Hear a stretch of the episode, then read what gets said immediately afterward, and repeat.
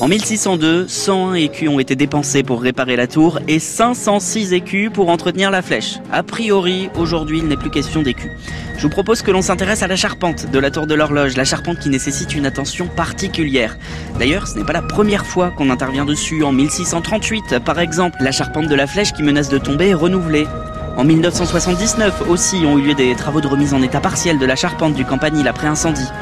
Au début des années 2000, on peut jeter un œil à l'inventaire des désordres examinés dans les diags. On dit diag pour euh, diagnostic.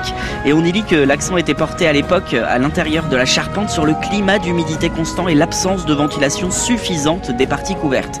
Les bois étaient déjà très altérés et le pourrissement des bois génère le développement de champignons et de parasites. Pas terrible. Mais je vous propose maintenant qu'on revienne en 2021 et qu'on aille rencontrer Benoît Dulion de l'entreprise Dulion Charpente pour en découvrir plus sur son travail. Rendez-vous en bas de la tour. Vous me suivez? La tour de l'horloge, un chantier.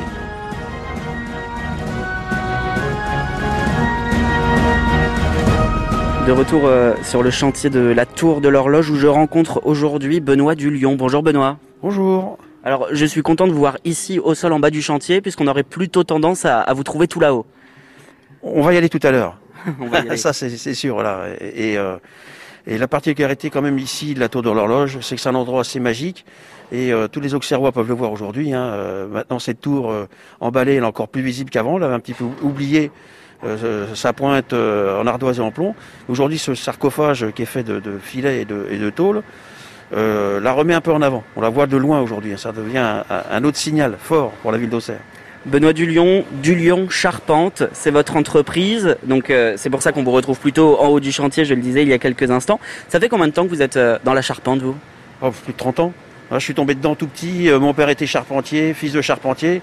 Donc c'est troisième génération. Et euh, moi, mon, premier chantier, euh, mon premier, euh, mon première activité, c'était dans, le, dans la charpente avec mon père, apporter des bouts de bois, aller avec lui dans la voiture quand j'étais tout gamin.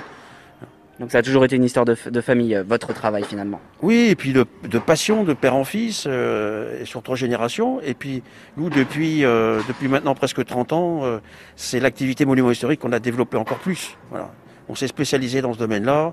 Euh, mais aussi, euh, on est quand même tourné vers service aux particuliers, puisqu'on fait les, tout ce qui peut être travaux de pan de bois et de choses comme ça. On travaille régulièrement sur Auxerre pour les particuliers. Pourquoi avoir choisi de vous tourner euh, principalement vers les monuments historiques? Parce que c'est quand même assez prestigieux, on voit des endroits magnifiques. Voilà. Euh, Une entreprise du bâtiment, si elle n'a pas une qualification monument historique, jamais elle travaillera autour de l'horloge à Auxerre. Voilà, c'est euh, c'est quand même euh, assez formidable de passer euh, euh, 100, 100 ans, 200 ans ou 500 ans après une, entreprise qui a créé le, monument. On a eu la chance de travailler sur différentes cathédrales, notamment Nevers, ou un peu aussi la cathédrale d'Auxerre. Mais dans des petites églises, on a des charpentes ou des, des éléments du XIIe siècle. Donc on, on voyage dans le temps. À travers notre métier, on arrive à voyager dans le temps. C'est magique de découvrir des charpentes. C'est une fierté quand euh, un chantier est terminé, qu'on passe devant et qu'on se dit bon bah on y a participé. Bah, c'est une fierté, mais ça ne dure jamais longtemps parce qu'il faut vite partir sur le, sur le prochain. Ouais. Voilà, on est, on est quand même toujours dans l'action, action-réaction. hein, il faut euh, toujours anticiper et puis être à la recherche de, aussi de, de- de nouveaux chantiers, de nouvelles affaires. Mais c'est évidemment une grande fierté quand on aura terminé ici la, la tour de l'horloge. On, on aura une grande fierté et euh, je dis souvent, moi mes ouvriers, quand ils sont en, en balade le dimanche, même si en ce moment c'est un petit peu plus compliqué, en balade le dimanche avec les enfants, et puis dire, tu as vu, papa, c'est papa qui a travaillé là-haut, hein, c'est papa qui a travaillé sur le clocher, c'est papa qui a travaillé sur l'église, sur le château. Donc il y a une fierté, euh, une fierté que, que j'ai moi, mais que mes, mes salariés, mes employés, ils ont avec. euh, C'est, quand même très valorisant. Mm. Voilà. Et en plus, on est quand même non seulement sur des, des endroits assez prestigieux, mais on est sur une technique, sur une technique très particulière. Les jeunes qu'on a du Tour de France qui passent chez nous régulièrement, c'est, euh, ils, ils viennent découvrir un, un monde qu'ils connaissent pas. Bien souvent, ils ne le connaissent pas ou très peu.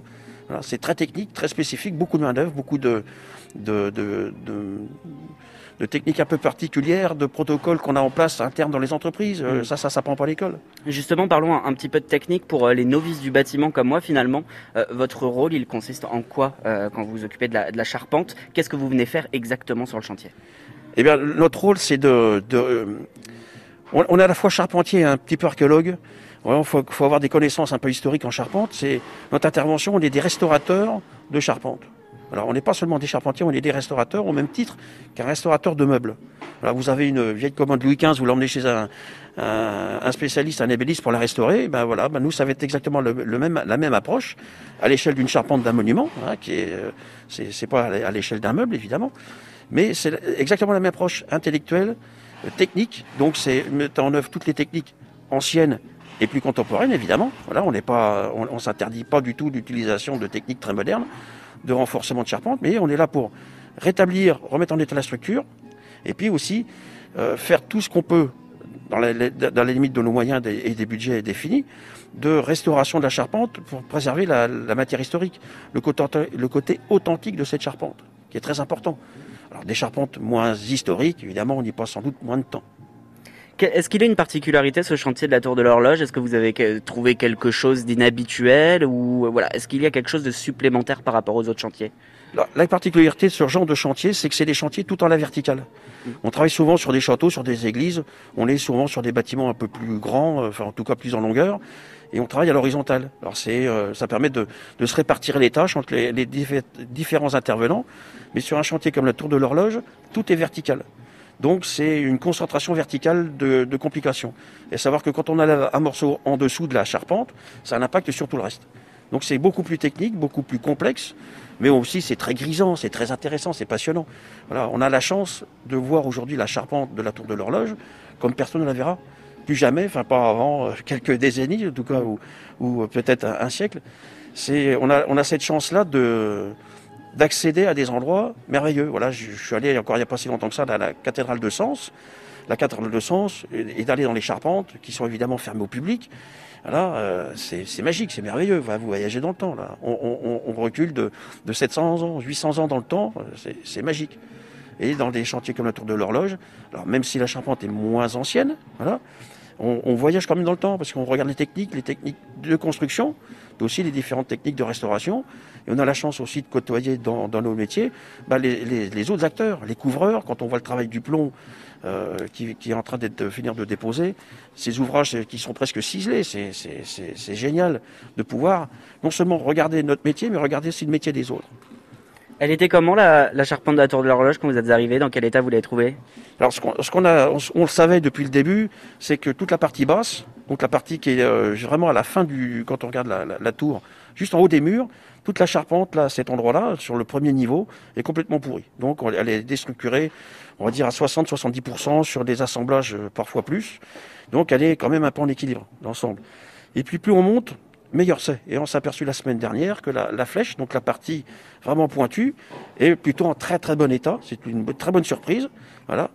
Et euh, on, sait que voilà, toute la partie basse est, la plus abîmée et ça va être évidemment les parties les plus compliquées à remplacer, à renforcer, avec en plus la, la problématique de la sortie de cloche qu'on doit mettre en, mettre en œuvre euh, pour la, pour la fin de l'année, enfin courant décembre. Hein. On n'a pas encore une date très très précise de la sortie de cloche, parce qu'il fallait mettre au point les systèmes de, de, confortation, de consolidation. Donc voilà, on imagine sortir une cloche qui fait une tonne 5, hmm. la sortir de la tour, sans qu'elle s'appuie sur l'échafaudage, et puis qu'elle appuie le moins possible sur la structure euh, de, de charpente.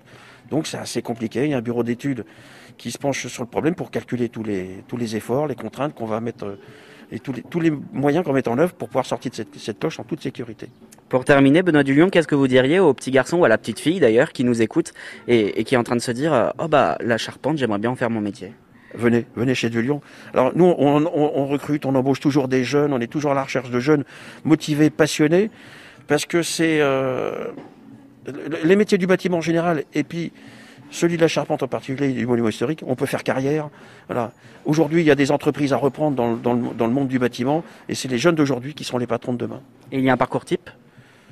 Il n'y a pas de parcours type. On apprend sur l'état On a, alors, non, il y a évidemment euh, la meilleure solution, c'est quand même le CAP, BEP, BP. Il y a, il y a, il y a, il y a tous ces diplômes-là, mais il y a aussi euh, comment trouver la bonne entreprise qui vous correspond. Voilà. Trouver l'entreprise. Si vous avez une passion pour la maison Saint-Urbois, faut aller dans une entreprise de maison Saturbois. Si votre passion c'est le patrimoine, venez chez nous. Voilà. Merci beaucoup Benoît Dulion. Je vous en prie, merci. Dulioncharpente.fr pour en découvrir plus euh, sur ce métier passionnant et découvrir les autres travaux de Benoît Dulion.